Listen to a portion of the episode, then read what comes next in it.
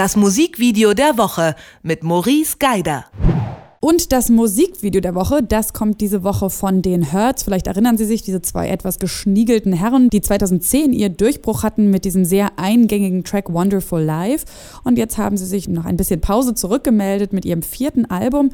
Und jetzt haben wir das Video gesehen, Beautiful Ones heißt es. Und Maurice Geider, unser Musikvideospezialist, der war vielleicht genauso geschockt vom Anfang wie ich, oder nicht, Maurice? Auf jeden Fall war ich genauso geschockt wie du. Also wenn du dir das Video angeschaut hast und in den ersten Sekunden gedacht hast, was um Himmels Willen ist hier passiert, ich möchte wissen, warum das passiert ist, dann hattest du so einen ähnlichen Schock wie ich, denn das neue Video von Hertz, The Beautiful Ones, ist ein rückwärts erzähltes Video und es gibt gar nicht so viele dieser rückwärts erzählten Videos.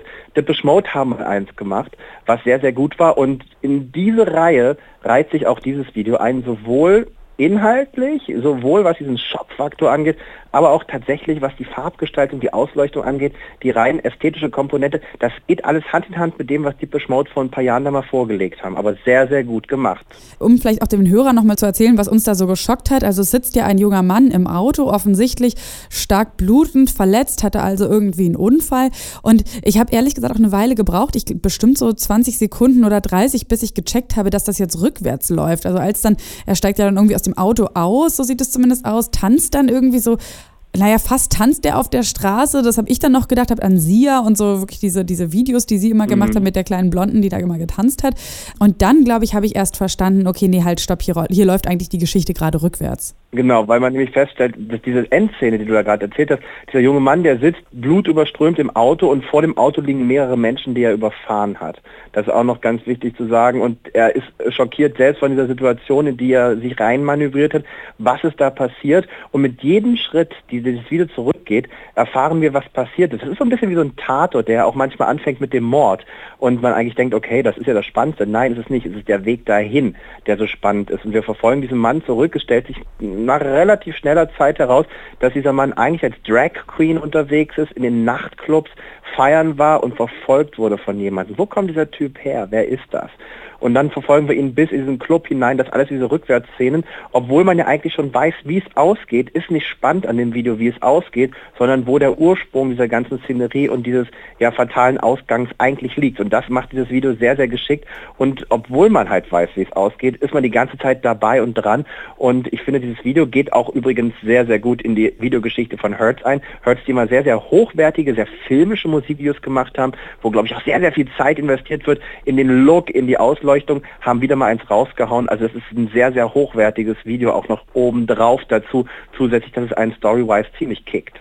Und hat es thematisch irgendwas noch irgendwie inhaltlich, noch was Besonderes oder noch was Genaues mit der Band zu tun, was wir jetzt vielleicht oder was ich vielleicht auch nicht weiß? Also gerade also so diese Band? Geschichte mit Drag Queen und ähm, ne, also ich äh, weiß nichts über die sexuelle Ausrichtung oder auch über die Freizeitvergnügen mm, von den Hertz. Da weiß, ich, da weiß ich zwar was über die Hertz, aber das würde nicht passen. Also die okay. Sind ja sehr, sehr langweilige Liebhaber, habe ich gehört, ja, von einer Freundin. Aber mehr Ach ja, ist es so, ja? Aber beide auch aber, gleich, ja? Beide. Ja, ich kann nur über einen reden von beiden. Ich nehme an, beim anderen ist es nicht groß anders.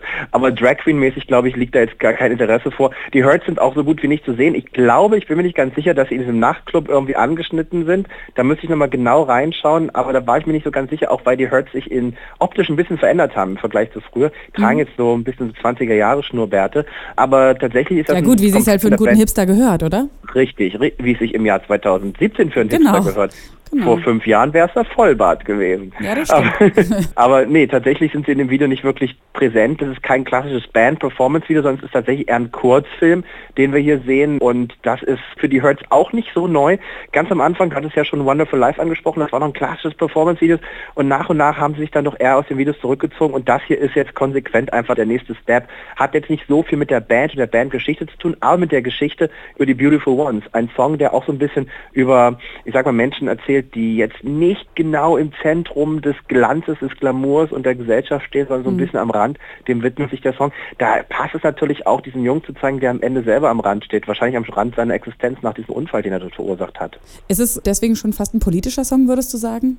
Sagen wir mal so, es ist kein unpolitischer Song. Ich finde es schwierig, dieser Band, die ja eine starke Mainstream-Band ist, ziemlich viel Asche gemacht hat mit ihren Songs und sich dem auch sehr bewusst ist, auch ihrer Wirkung sehr bewusst ist. Da jetzt eine, eine absolut politische Intention reinzusetzen, denke ich nicht, aber ist auf jeden Fall nicht unpolitisch.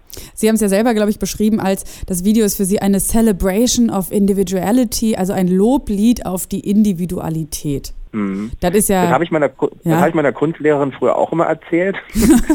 ich finde, das Video ist ästhetisch wunderbar anzusehen. Ich finde, es ist dramaturgisch unheimlich spannend. Man möchte wissen, warum das Ende passiert ist. Das finde ich ist sehr gelungen. Und ja, es ist auch ein Statement, als das ultimative Statement für Individualität zu gelten. Ah, da ist dann mehr Wunsch der Vater des Gedanken. Ich finde es aber auf jeden Fall eine Perle in dieser Woche unter den Musikvideos, die neu erschienen sind. Eine, oh, okay, das ist ja die ultimative Aufforderung sich das Ganze mal anzugucken auf unserer Definitiv. Website.